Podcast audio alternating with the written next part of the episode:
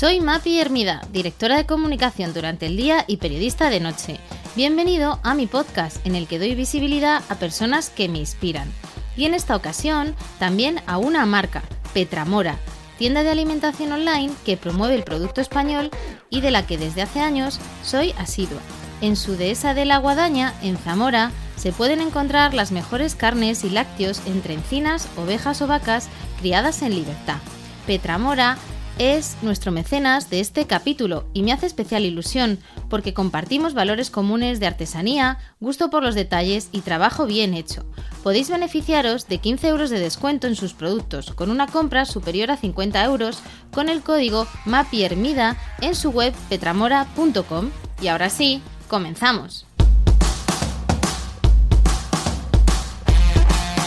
Hola a todos, hoy tengo conmigo a Fran Izuzquiza, es locutor y consultor de radio y podcast. Pegado a una radio desde pequeño, creció como muchos de nosotros, escuchando Onda Mini o Los 40 e hizo sus primeros pinitos cuando su abuela le grababa cantando canciones en inglés. Tiene su propia empresa de consultoría y producción de podcast, Yes We Cast, de la que hoy hablaremos largo y tendido, y además presenta el podcast La Escóbula de la Brújula. Hola Fran, bienvenido. Hola Mapi, ¿cómo estás? ¿Qué tal? Pues muy feliz de, tenerte. Fuiste la primera persona eh, en la que eh, pensé cuando dije, voy a hacer un podcast. Y ahí estaba Fran, hablaremos de, ello porque me hace mucha, mucha ilusión y, todo esto y todo este viaje que he hecho ha sido posible en parte gracias a ti. Así que pues muy, bienvenido. Muy Vamos a pasarlo bien. Gracias. Oye, siempre mis podcasts empiezan eh, con una recomendación de restaurante, así que te dejo elegir. Te puedo decir uno, me vas a matar, ¿eh? Me vas a matar. No. Y luego te digo uno bueno. A eh, ver. Yo es que eh, soy muy, soy muy de McDonald's, Mappy. Estás de broma. Te, lo juro, soy muy lo siento por empezar así. O sea, yo empiezo abajo y luego ya mejoramos, ¿vale? de verdad, o sea, llevo cincuenta y pico capítulos, nadie me había nunca... Eh, alguien, alguien tiene que decir la verdad. Soy muy de chino a domicilio y soy muy de pizza. Pero si quieres que te recomiende uno o que te diga uno que a mí me ha gustado bien, hace poco estuve en uno que se llama La Pescadería, en la calle Hermosilla. Hay otro cerca de la Gran Vía y la ¿Ah, verdad es que me gustó mucho lo que, lo que tomé allí. Sí, me gustó mucho. Bueno, ese sí lo conozco. Bueno, conozco mm. el que está por Malasaña, si no me mm, equivoco. eso es, eso es. Y entonces eh, me quedo con la segunda recomendación. Me imaginaba, me imaginaba. No, lo cual no quiere decir que de vez en cuando una hamburguesa de McDonald's eh, me, la pueda, me la pueda tomar. Oye, te decía que en parte tengo este podcast gracias a, a ti. Eh, ¿Qué ha pasado con esto de los podcasts? Porque eh, la gente como yo de repente dice, me voy a montar un podcast. ¿Esto está de moda o qué? A ver, sí, claro, evidentemente, pero eh, la, base de todo es que eh, hacer radio mola. A todos los que nos han dado la oportunidad alguna vez de ponernos delante de un micrófono, como decías tú, aunque fuera para cantar canciones en inglés de pequeño, mola, es divertido y luego escucharte esa sensación de, ay, ¿cómo hablo? ¿No? Todos pasamos por ese momento y en el fondo nos gusta, o a casi todos si sabemos superar los nervios. Y ahora hacer radio está al alcance de todos, pues como tú o como yo ahora mismo, desde nuestras casas, desde sitios que no son tan complicados de montar o de tener a disposición como un estudio de radio. Si a eso le sumas el desarrollo de Internet, que todos tenemos datos en el móvil, que es más fácil escuchar, etcétera, etcétera, etcétera, tenemos el cóctel perfecto para que la gente quiera contar sus historias en audio, ¿por qué no? El otro día estuve en una presentación, bueno, un premio del mejor restaurante del año de la revista Tapas. Eh, el, director de Spin Media de la editorial Andrés Rodríguez eh, en el speech dijo algo así como que todo el mundo tenía un restaurante o tenía un podcast, ¿no? Eh, y me hizo mucha gracia porque es algo que, realmente, no sé, ¿cuántos años tiene tu, empresa, eh, Yes We? Eh, Legalmente son cuatro o cinco, como concepto tiene ya unos ocho años. Pero fíjate, ¿no? Parece que es algo como que ya es muy mainstream, que se ha extendido, pero esto de los podcasts es relativamente nuevo. Sí, sí, sí. De hecho, hoy me preguntaban por el primer podcast en España, es de 2004, es decir, todavía no tenemos 20 años de recorrido de podcast como tal en España. Como industria profesional, yo normalmente pongo el inicio aproximado, ¿vale? En 2016, que es cuando el grupo Prisa lanza Podium Podcast, y aunque ya había iniciativas de corte o ánimo profesional, como podía ser Spain Media Radio, ya que mencionabas el caso, eh, es el grupo Prisa el que hace que esto empiece a saltar, después llega ya Spotify y empiezan a entrar nombres más y más conocidos, pero como industria profesional, unos siete años aproximadamente. Fíjate, la verdad es que es curioso. Yo me aficioné a los podcasts, eh, los escuchaba en en Evox, eh, ni siquiera todavía, ¿no? Estaban en Spotify o en Apple Podcasts y, y es muy curioso porque en mi caso el consumo era muy ligado a un insight de multitasking, ¿no? De decir, oye, mientras mm, corro, porque yo sobre todo escucho podcast cuando voy a hacer deporte, eh, digamos que me nutro, ¿no? Mi, eh, consumo de podcast es como muy de aprendizaje, ¿no? Hay gente que escucha... ¿Sí? Mm. sí, corriendo. Me aburría corriendo y me puse podcast.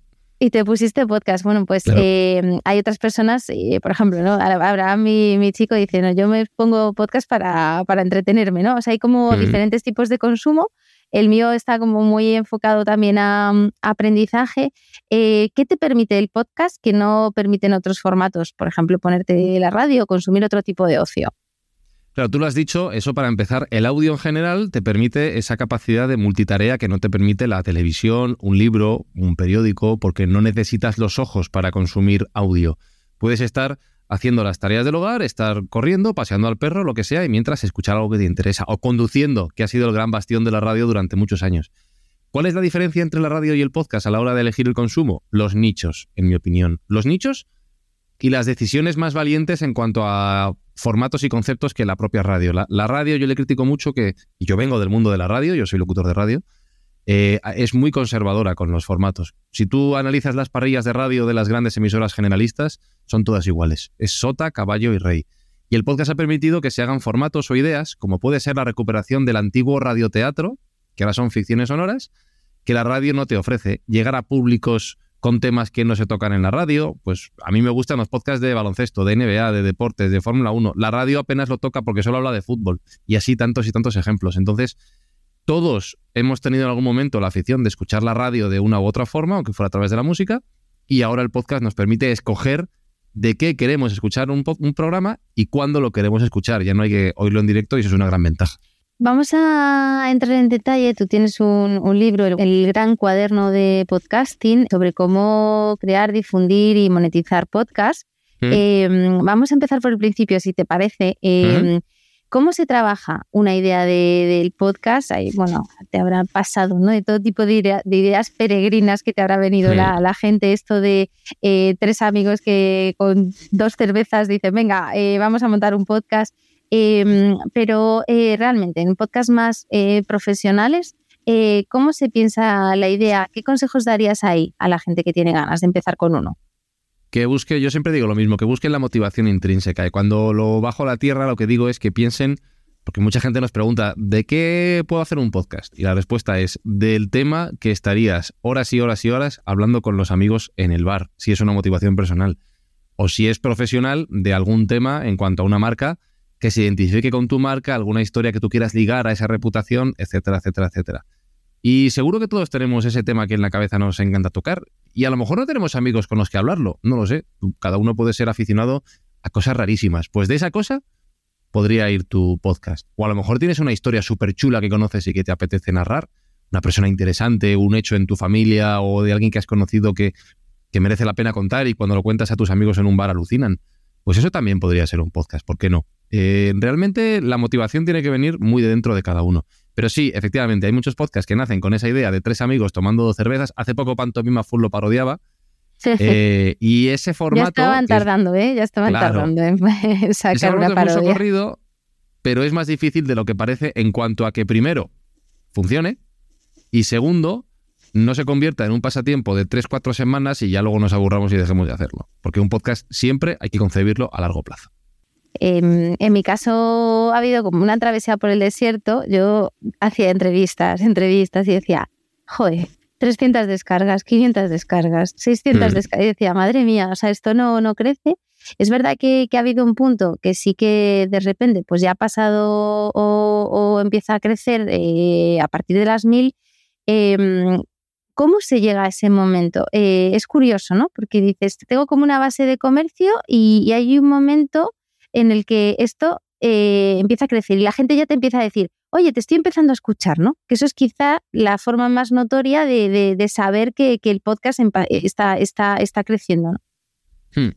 Aquí el reto es crear hábitos de escucha. Si hablamos de un podcast continuo en el tiempo, como puede ser uno de entrevistas, ¿no? Como, como es tu caso. Eh, porque ya, pues si son ficciones sonoras o reportajes con una temporada limitada, la estrategia es otra. Pero pensando en los programas continuos en el tiempo, es crear ese hábito de escucha. Vuelvo al ejemplo de la radio. Nosotros escuchamos a los programas o a los locutores que nos gustan porque sabemos que determinado momento de la semana, tal día, tal hora, están ahí. Encendemos la radio, ¡pum! Y ya tenemos nuestra rutina hecha. Pues con el podcast es lo mismo. El, primer secreto es la constancia y la periodicidad y cumplir con ello. Si publicamos los jueves por la mañana, jueves por la mañana, pum, pum, pum, un jueves, otro jueves, otro jueves. Y la gente luego decidirá cuándo lo va a escuchar. Tú sales a correr el jueves por la tarde, por ejemplo. Pues el jueves por la tarde sabes que tu podcast favorito está ahí disponible y lo escuchas mientras corres. Si fallas en esa periodicidad, la gente no va a tener hábito de, de escuchar.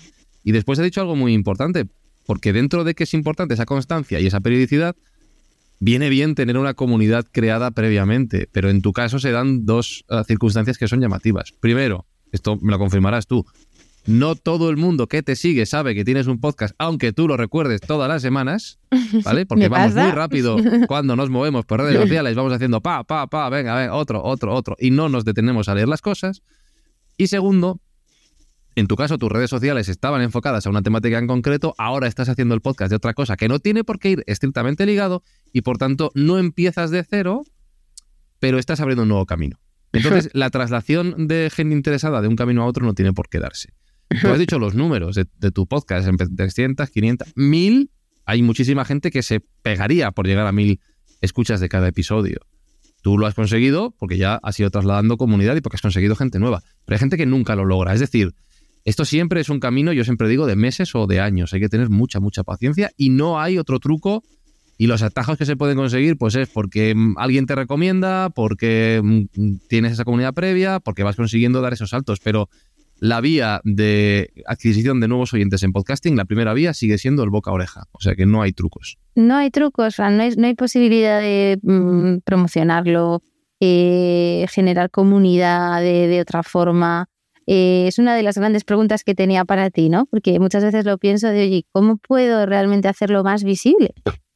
Sí, sí puedes, sí puedes. En ese sentido, yo siempre comparo el podcast como cualquier otro producto, lo que estés anunciando. Me da igual que sea una caja de zapatos, un libro, un canal de YouTube o, lo que quieras. Claro, tú puedes anunciarte en redes claro. Existe, puedes anunciarte en redes sociales, puedes. Desde luego, mucha gente lo que hace es intentar traer gente a su podcast que luego pueda ser compartido. Pues, hay mucha gente que utiliza el truco de traer influencers. Eso no funciona realmente. Eh, no es un punto. Puede, a lo mejor tienes un pico un día, pero de la gente que ha venido a escuchar a su influencer favorito, luego se va a quedar una pequeña parte de ellos. Cualquier acción que hagamos para intentar dar saltos nos va a dar pequeñas añadiduras a nuestra audiencia. Pero granito a granito se hace montaña. Y en podcast, como te digo, hay que invertir, hay que trabajar, hay que mover redes sociales, hay que hacerlo porque si no la gente no sabe que estás pero es difícil esperar un, salto grande. Hay casos, ¿eh? Hace nada estaba viendo el caso de unas compañeras que gracias a TikTok, en cosa de 3-6 meses, han aumentado pues como un 25% su audiencia, una barbaridad. Pero ha sido también la combinación de llegar a tiempo a TikTok, hacer un contenido que ha funcionado y, es que excepcional. Yo no veo tantos casos como ese. Se puede conseguir, ¿eh? Pero no contemos con dar ese gran salto de golpe porque no es realista.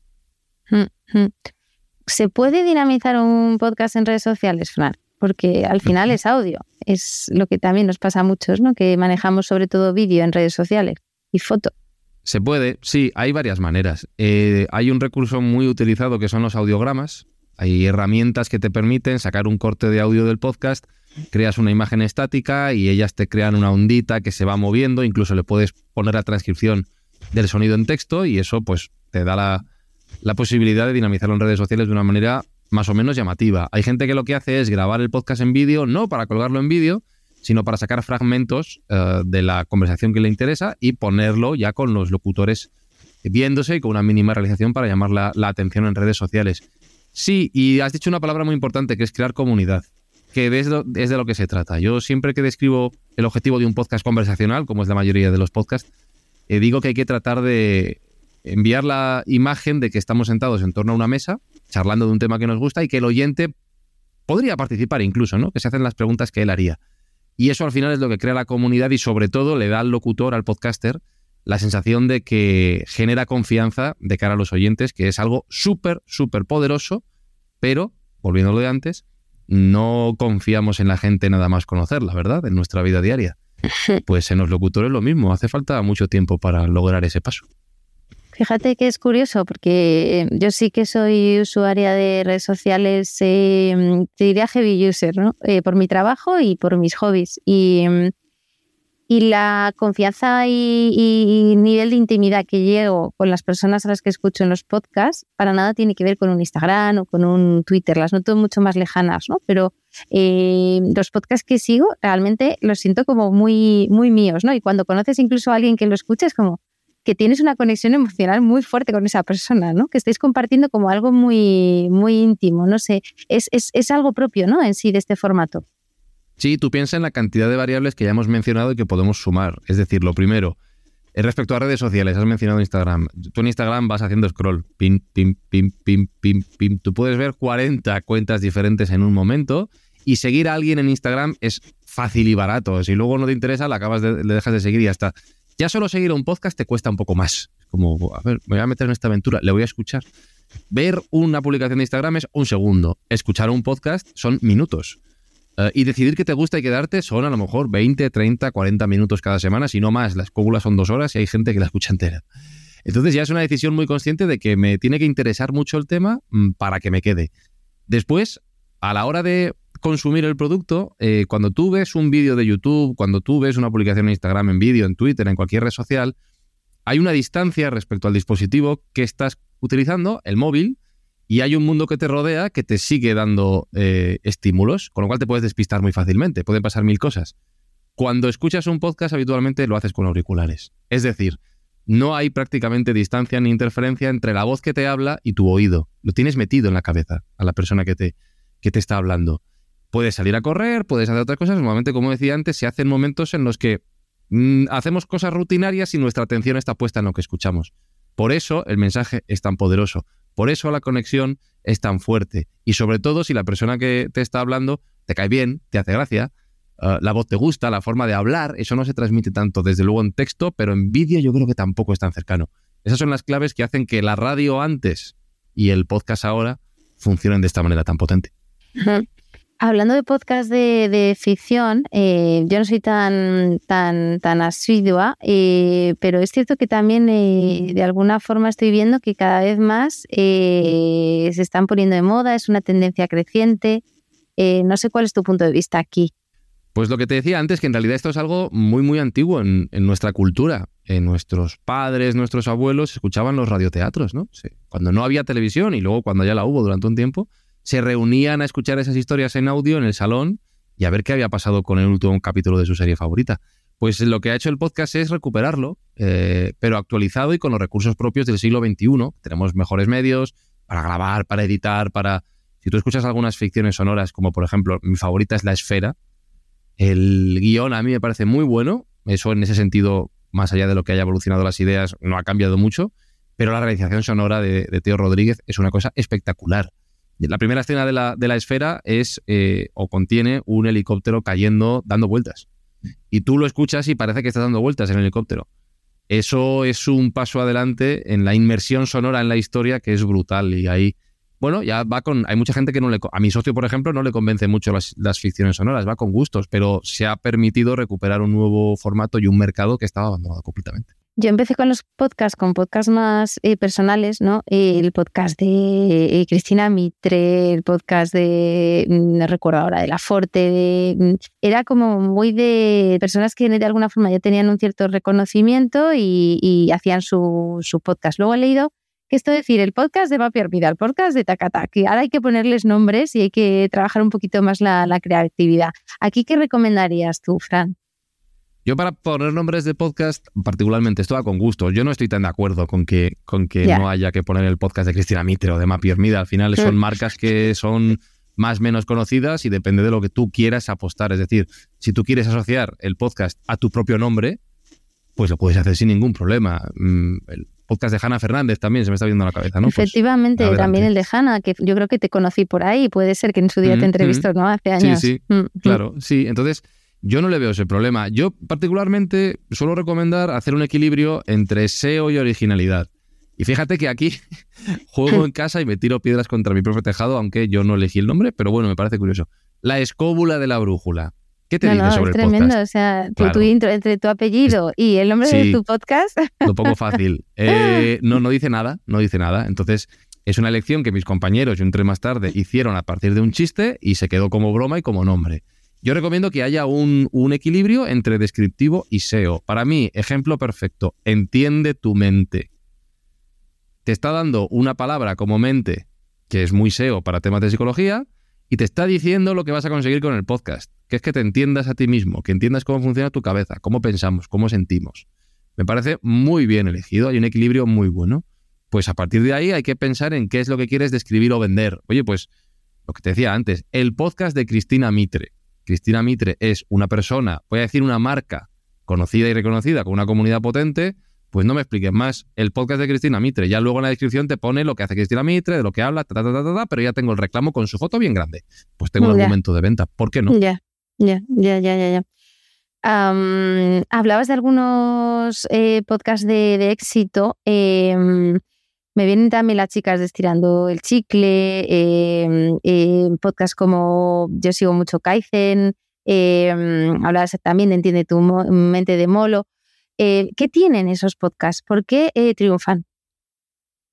Bueno, habría que analizarlo caso a caso, eh, pero el denominador común entre todos ellos yo creo que es una persona que genera confianza respecto al oyente, que o bien te aporta conocimiento porque sabe, o bien te guía por un proceso de aprendizaje compartido.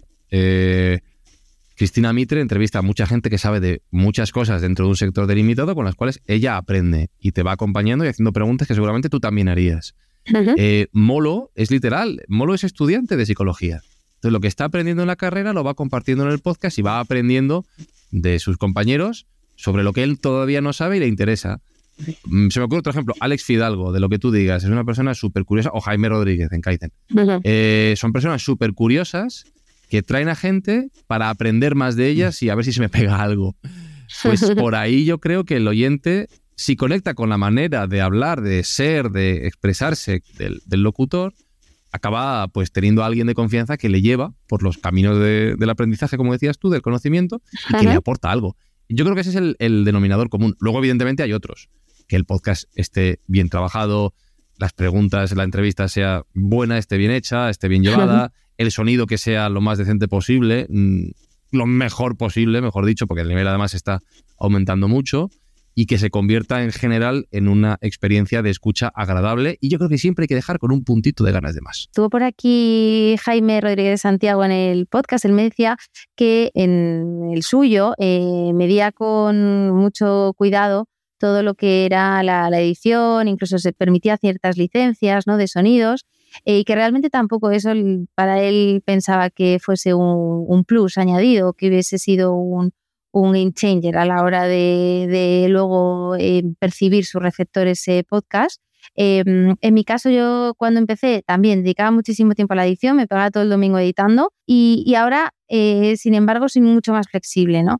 no sé cuánto de perfección hay que tener a la hora de hacer un podcast eh, y dónde está el límite, ¿no? Porque hay algunos que los escuchas y dices, madre mía, o sea, es que estos ni lo han subido tal cual, ¿no?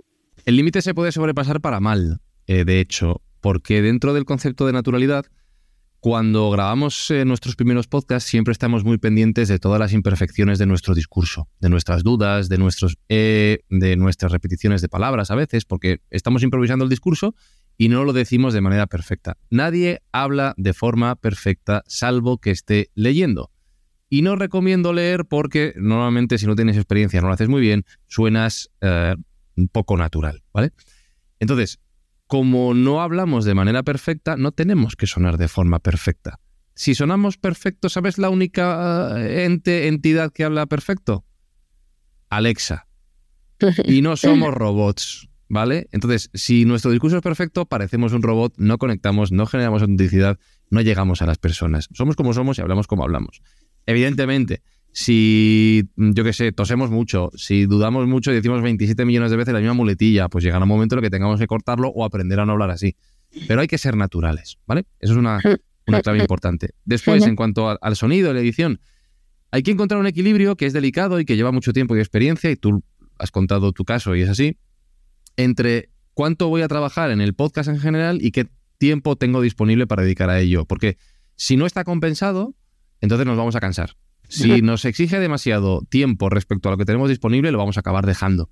Entonces yo siempre recomiendo empezar por el formato más llevadero posible en términos de tiempo semanal y después, a medida que dominemos la grabación, la edición, la preparación de contenidos, la publicación en redes, etcétera, etcétera, y eso se vaya haciendo un proceso más breve semana a semana, entonces nos complicamos la vida. Hay gente que, como dices, hace verdaderas maravillas. Estoy pensando en Sergio Mena y el descampado. Si no lo conocéis, escuchadlo. No, no lo conozco. Y en, concreto, él tiene una ficción sonora que se ha llevado un premio Ondas que se llama em, Mirando al espacio. Pues eh, Sergio es un podcaster que es músico y que sabe muy bien editar y entonces hace episodios de tres horas sobre cine, historia o películas él solo, donde te cuenta una historia muy bien trabajada y además las voces que le responden son como otros personajes que están como, parece que están en su cabeza. Entonces él hace voces, además los pitchea, le pone más agudo, más grave, entonces son voces que parece que no son suyas, le contestan. Y mirando al espacio es una ficción sonora que tiene un guion, una locución, unas voces, una edición, todo hecho por sí mismo, él solo. Pero claro, él domina todo esto, es muy bueno y es capaz de hacerlo. Nosotros a lo mejor no podemos llegar a ese nivel y hay que empezar por algo más sencillito. Pues empecemos por ahí y poco a poco nos vamos complicando, pero siempre manteniendo la idea de que hay que ser naturales y auténticos. Mm, uno de los podcasts que desde un punto de vista estético, eh, más me ha gustado ha sido Bloom, y estuvo por aquí también Carmen Pacheco hablando de, esa maravilla. Eh, pero claro, eso es otra historia, ¿no? Eso al final es casi arte, ¿no? O sea, es más inspirador, ¿no? Es un, podcast como, como puede ser de entrevistas no informativo, también hay que, hay que diferenciar ahí. Respecto a formato, duración, eh, mencionabas a Alex Fidalgo, de repente tiene capítulos de dos horas, yo sigo también mucho allá en Tubao de Capital, eh, también hora y pico, dos horas, la escóbula, también dices, eh, ¿realmente em, hay algún tipo de, norma respecto a cuántos minutos dedicar?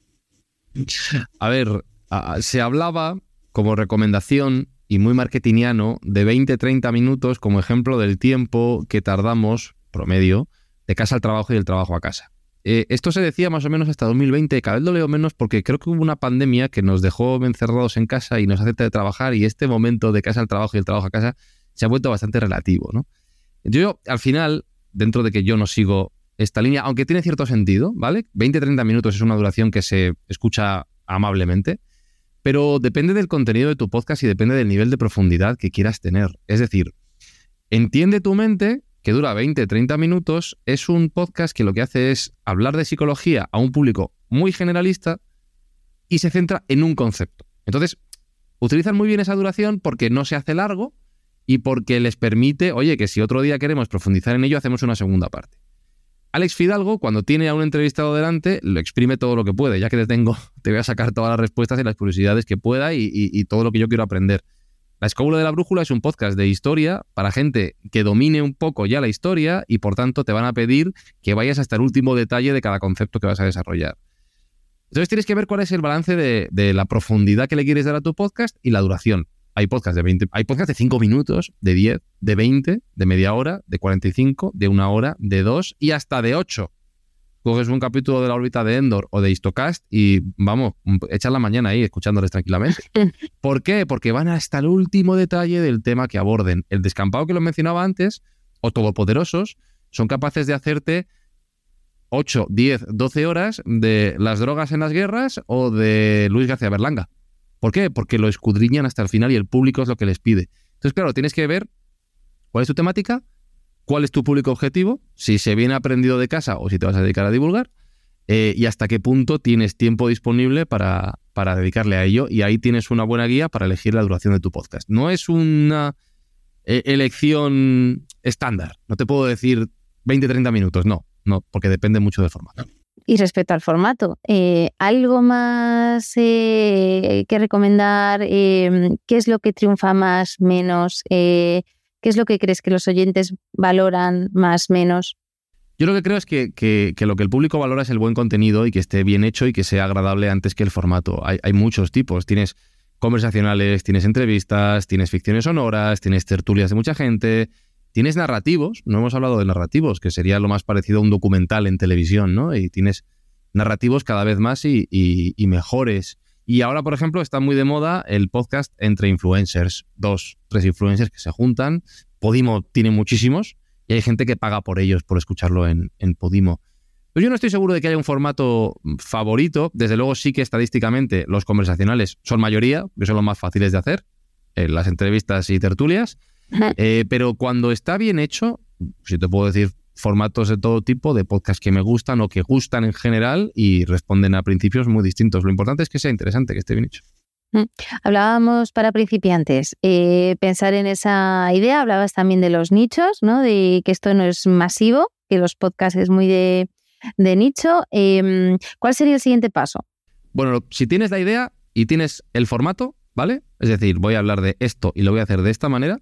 Lo siguiente es adecuar el equipo de sonido al proyecto que vas a desarrollar. No es lo mismo hacer entrevistas presenciales, para lo cual vas a necesitar una grabadora y micrófonos o una mesa de sonido, que hacer charlas a distancia como estamos haciendo ahora tú y yo, que tú tienes un micrófono USB conectado a un ordenador y ya está. Estás grabando con el software de, en este caso, de comunicación, pero podrías tener uno en tu ordenador. Eh, y no es lo mismo hacer un narrativo donde vas a tener que ir a grabar eh, entrevistas, luego sacar cortes, después grabar tu locución, depende mucho del formato. Lo más habitual para esos formatos de tertulia o de conversación, bien remoto o bien, o bien presencial, es tener micros USB para estar a distancia o micros analógicos con una grabadora y una mesa de sonido para poder grabar y a partir de ahí los ordenadores para editar. No es caro eh, un equipo de sonido. No es caro, me refiero a que pues, el micrófono que tú estás usando ronda los 100 euros aproximadamente. Una cámara de vídeo te cuesta mucho más. Eh, y después de tener el, equipo de sonido, el software de grabación y edición. Audacity es gratuito. Con eso está cubierto para el 85% de los podcasters. Y después ya, una vez grabado, editado, pues publicar y distribuir en, plataformas. Bueno, o, llamar a Fran de Yes We También, bueno, pues vale, también. Eh, eh, yo, de ejemplo, y yo de verdad que lo, recomiendo, cuando monté mi blog hace más de 10 años, yo me descargué WordPress, me compré mi dominio, o sea, lo hice todo yo. En el caso de los podcasts, eh, te llamé, me echaste una mano con una consultoría y la verdad es que para mí fue fue un salto cuántico, porque con explicarme el tema de los, del sonido, de oye, cómo, cómo usar eh, la plataforma Spreaker, cómo, cómo funciona Audacity, pues cosas que los que no manejamos podcast, pues sin duda valoramos. Aquí yo creo que ahí también el asesorarse es importante, ¿no, Fran? Pues muchas gracias lo primero. Y sí, yo, yo soy muy de la frase de no, lo importante no es saber, sino tener el teléfono del que sabe. Yo lo aplico todos los días. Eh, entonces, sí, además, por suerte, mira, la, comunidad podcaster, ya no hablo, o sea, yo no me gusta venderme. Eh, entonces, aquí voy a tirar piedras contra mi propio tejado. La comunidad podcaster es muy activa. Hay muchos compañeros que se dedican a asesorías, hay muchos compañeros que están dispuestos a, a través de redes sociales dar consejos y ayudar a gente que está empezando. Hay muchos tutoriales, hay eh, cursos online hay un montón de posibilidades que te simplifican el proceso de comenzar con un podcast que todos pasamos por las mismas dudas. O sea, que, que, no haya miedo a conocer gente, a preguntar, a cacharrear, porque hay muchísimas personas que van a estar dispuestas a ayudarte. Bueno, entonces tenemos ya la idea, tenemos nuestro equipo técnico, grabamos nuestro podcast. Eh, ¿Cuál sería ese siguiente paso, Fran? Pues al que te digo, publicarlo, distribuirlo. Eh, hay que elegir un alojamiento, ¿vale? En este caso tú has mencionado Spreaker. Los hay gratuitos. Eh, Spotify, por ejemplo, ya permite alojar. Antes se llamaba Anchor, ahora es el propio Spotify. Y después hay que llevarlo a la propia Spotify, a Apple, a Evox, a Google, a Podimo, a Amazon Music, a en general todas las plataformas donde la gente nos pueda escuchar. No voy a entrar mucho en tecnicismos, pero para eso lo que hay que hacer es, y aquí ya quien quiera que lo busque en Google, eh, tener un RSS con toda la información del podcast y enviarlo a estas plataformas para que ellas puedan ir consultando si has publicado nuevos episodios y actualizarlo en su base de datos y que después los oyentes al entrar en Spotify o cualquier aplicación puedan ver que hay nuevos audios y escuchar el que ellos, que ellos decidan. Tenemos ya nuestro capítulo subido eh, y ahora lo que hablábamos al principio, ¿no? Oye, ¿cómo encontramos esos, esos oyentes? Parece o puede parecer fácil en otro tipo de, red social, pero en una plataforma de podcasting, eh, el boca oreja, decías, Fran. Sí, es lo primero. Y cuando digo boca oreja, incluimos también recomendaciones en redes sociales. Así que, consejos que se pueden dar, pues mira, eh, yo suelo decir, pensar bien los títulos y las descripciones. Los títulos, pensando también un poquito en términos de SEO, de posicionamiento, de que te puedan encontrar, pues que sean lo más descriptivos posibles las descripciones, trabajarlas un poquito. Hablo también a nivel de podcast y a nivel de episodios. Pues una descripción que te. unos, unos cuantos párrafos donde mencionamos quién está con nosotros, de qué hablamos, qué palabras clave vamos a incluir. Pues hoy vamos a hablar de esto, de esto, de esto, de esto, de esto. Aquí vamos a hablar de podcast, de podcasting, de cómo hacer tu podcast, de equipos de sonido, de grabación, de alojamientos, de tap, ¿vale? Ya vamos posicionando el contenido. Después hay que llevarlo, si tenemos una página web mejor, porque eso va a ayudar a posicionar también, y hay que llevarlo a redes sociales y compartirlo y ser un poquito consistentes, por no decir insistentes, porque como hemos dicho antes, la mayoría de la gente no se entera. Vamos muy rápido y no nos enteramos. Entonces hay que recordar semana tras semana o varias veces por semana que tenemos un podcast, un episodio nuevo que nos puedes escuchar. Y esto es, básicamente es un goteo. A partir de la comunidad que tengas ya construida va a ir más rápido o más lento, pero es así, es poquito a poco, poquito a poco y vas a ver cómo va a ir creciendo. Y ahora vamos al melón, que la entrevista, ¿cómo monetizamos? Eh, ¿Se puede vivir de un podcast? Se puede eh, y hay diferentes maneras. Yo vivo del podcasting que no de un podcast, ¿vale? Es decir, yo tengo una productora y hacemos muchos trabajos. No vivimos solo de un solo, de un único podcast. Hay gente que vive de un único podcast y se puede conseguir y hemos hablado de varios casos. Eh, ¿Cómo se puede monetizar? Hay muchas vías. Lo primero que tengo que decir, y en el libro lo pongo, si tú vas al capítulo del dinero en mi libro, lo primero que digo es, si has venido directamente aquí, léete el resto del libro, que hay mucha gente esperando antes que tú y, ¿vale? Entonces hay que pasar por todo lo previo antes de llegar a eso. Eh, se puede pensar en incluir publicidad, para eso evidentemente hay que tener una comunidad lo suficientemente grande o relevante dentro de tu nicho. Eh, ¿Cuántos oyentes, cuántas escuchas hay que tener para poner publicidad? Pues depende de lo que hables. Si hablas de fútbol, van a ser muchas más que si hablas de, figuritas de Warhammer, que siempre pongo el mismo ejemplo, ¿vale? Pues hay menos gente que juega con figuritas de Warhammer que, que le gusta el fútbol. Pues entonces, cuando tengas una comunidad de, no sé, mil jugadores de Warhammer, a lo mejor te viene una marca de pinturas y te dice, oye, me interesa entrar en tu podcast, ¿vale? Podemos hablar de publicidad, podemos hablar de episodios patrocinados. Hay marcas que pagan por episodios patrocinados. Podemos hablar de vender audios extra de pago. Ya se puede hacer en Spotify, ya se puede hacer en iVoox, ya se puede hacer en Apple. Podemos pensar en merchandising, podemos pensar en eventos en vivo. Estirando el chicle que mencionabas antes, llenó el Withing Center vendiendo entradas. Pues toma, ahí tienes un gran ejemplo. Podemos pensar, y esto es muy importante para mí, en el podcasting no como fin, sino como medio. Y me gusta siempre recordar un caso que creo que es muy ilustrativo, que es una psicóloga que se llama Irene López Asor, que tiene un podcast llamado Un ratito con Irene. Ella me contaba hace tiempo que ella había estado colaborando en Sálvame y que, fíjate que estamos hablando de Sálvame, ¿vale? Uno de los grandes programas de audiencia de la televisión en España. Y que no había notado mucha más demanda o especialmente más demanda por sus apariciones en Sálvame. Y que sin embargo con el podcast, con todo esto que he dicho de la confianza, de la cercanía y estamos hablando de psicología, eh, llegó a tener o tenía un mes y medio de lista de espera de pacientes si está bien alineado, a lo mejor el podcast no es lo que te va a dar ingresos de manera directa, pero tú luego puedes vender otros servicios, tus cursos, tus productos, lo que quieras, aprovechando esa confianza que genera un podcast. Entonces, hay muchas maneras de monetizar y cada uno debe saber cuáles son las que le convienen dentro de, su estrategia. Que por cierto, una cosa, no hay que olvidarse que el podcast es una pata más. Tú puedes tener tus redes sociales, tú puedes tener tu canal de YouTube, tú puedes tener lo que tú quieras y el podcast ser una vía más para contar lo que haces o lo que quieres transmitir. Y el video podcast, eh, Fran, sé que tú no eres especial eh, forofo del vídeo, tú eres más de, voz, eh, pero parece que también ¿no? las plataformas Spotify van permitiendo el tema del vídeo. ¿Qué recorrido le ves a esto?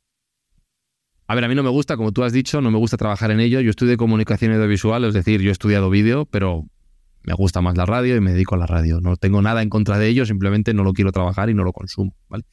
Pero, a ver, es una evolución lógica de lo que ha sido los medios de comunicación. De la radio saltamos a la tele. Pues del podcast saltamos al video podcast. Vale. Eh, lo que pasa es que a mí me llama la atención que el video podcast está inventado ya.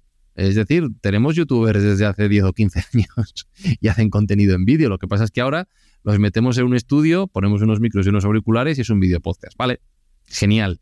Evidentemente a nivel de producción el juego cambia, es más complejo, es más laborioso, es más costoso económicamente. Ya no son los mismos presupuestos que en audio, ni el mismo equipamiento. Hay que ser conscientes de eso. Pero evidentemente cuando metemos vídeo por medio, la audiencia potencial aumenta de la misma manera que aumenta en redes sociales con el vídeo o aumenta pues de la radio a la tele. La gente ve más la tele que escucha la radio. Yo no lo veo, yo no lo consumo, yo no lo quiero hacer, pero se abre un nuevo mercado en el que además resulta que solo había un competidor que era YouTube y ahora Spotify quiere competir contra ellos. Ahora Podimo quiere aprovechar que la gente ya conoce a las influencers para vender productos de audio y vídeo y que la gente los compre.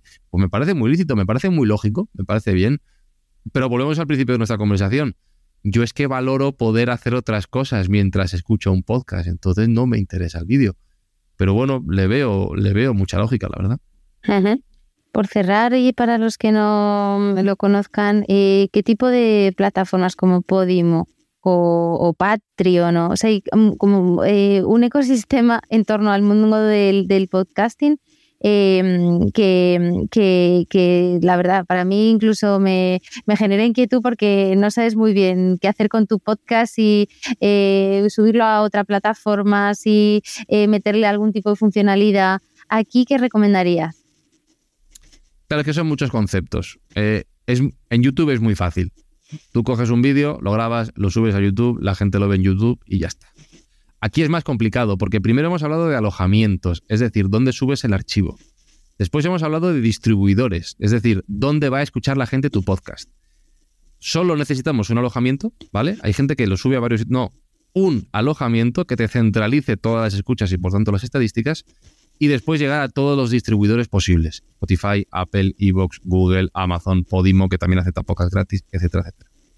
Después está el nivel de plataformas, es decir, eh, aplicaciones o, servicios que te ofrecen podcasts propios, exclusivos, bien sean gratuitos o bien sean de pago, que solo los tienes allí. Spotify también sería una plataforma en ese sentido. Hay podcasts que solo los tienes allí. Podimo, Audible, Storytel, son servicios de suscripción de pago que te ofrecen podcast también. Y después ya hay un ecosistema de otro tipo de aplicaciones. Has mencionado Patreon, que lo que te permite en este caso es generar contenidos extra bajo pago. Lo puedes hacer en Spotify, lo puedes hacer en Apple, lo puedes hacer en Evox también. Ya están mm, sumando todas las posibilidades. Eh, y generar una comunidad de audios de pago, como puede ser también una newsletter, pues Substack, que es una aplicación de newsletter que también permite ya lanzar podcast y podcast de pago. Cada vez hay más, pero lo que hay que tener en cuenta es saber muy bien eh, los conceptos, alojamiento, distribuidor, plataformas, otras aplicaciones, y a partir de ahí empezar a rellenar los huecos y utilizar los servicios que a ti te vengan mejor, que no es obligatorio usarlos todos, porque como intentemos estar a todas, explotamos por el camino porque no da tiempo a llegar si no nos dedicamos profesionalmente a esto, y yo me dedico profesionalmente a esto y no estoy en todas, pues no me da la cabeza. O sea que tampoco nos volvamos locos porque no es necesario. bueno, me da, más tranquilidad. Bueno, pues eh, ponemos el broche aquí. Me, encantaría hacerte la última pregunta, Fran. Eh, en relación a recomendaciones, eh, hay dos podcasts que no hemos mencionado y que me encantaría que, quedasen en esta conversación. Y sé uno que le tienes especial cariño, que es el Hotel Jorge Juan, del cual hicisteis vosotros la producción, si no me equivoco y, otro que es el estoico de la cual, del cual también soy, soy muy asidua. No sé si tienes tú alguna otra recomendación para quienes nos oyen de podcast que merece la pena. Sí, buah. Siempre que me lo preguntan tengo que mirar mi listado de lo que yo escucho, escucho un montón. Eh, Hostel Jorge Juan, que trabajamos en él, evidentemente sí, eso lo tengo que recomendar. Y a todos los que hacemos en Yes We Cast, pues podría decir una lista enorme que son muchos, ¿no? Pero ya personalmente los que a mí me gustan, trabaja con, o sea, trabajamos con él y es cliente, pero es amigo y además le escucho eh, Pepe Rodríguez en Pepe Diario o en Mínimo de Veterano, podcast de NBA del Diario As, porque me gusta mucho la NBA. El reverso de NBA es una joya, es una maravilla. He mencionado al descampado, he mencionado Mirando al espacio, he mencionado La Esfera, me parece una ficción sonora espectacular, soberbia. Eh, ¿Qué más te puedo decir? De eso no se habla, es uno de mis podcasts favoritos de todos los tiempos y lo recomiendo mucho ahí tenía uno en mente y se me ha olvidado, sé que son tantos. Pero vamos, es que a poco que vas rascando, eh, mira, lo que tú digas, que lo he mencionado antes, también hace un trabajo maravilloso Alex.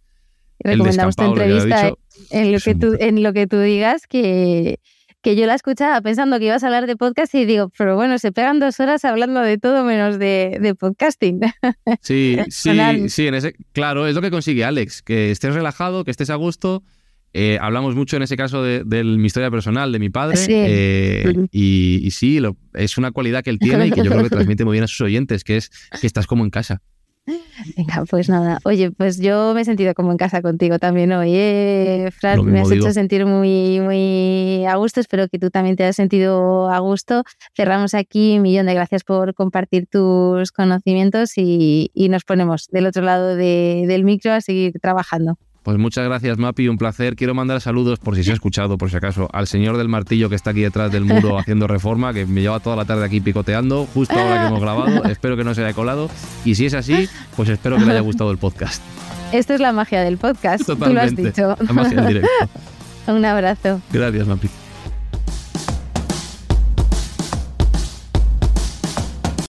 Si eres una empresa o una marca y quieres ser mecenas de este podcast, tienes toda la información en la sección de contacto de mi web www.lagastronoma.com. Hasta la próxima.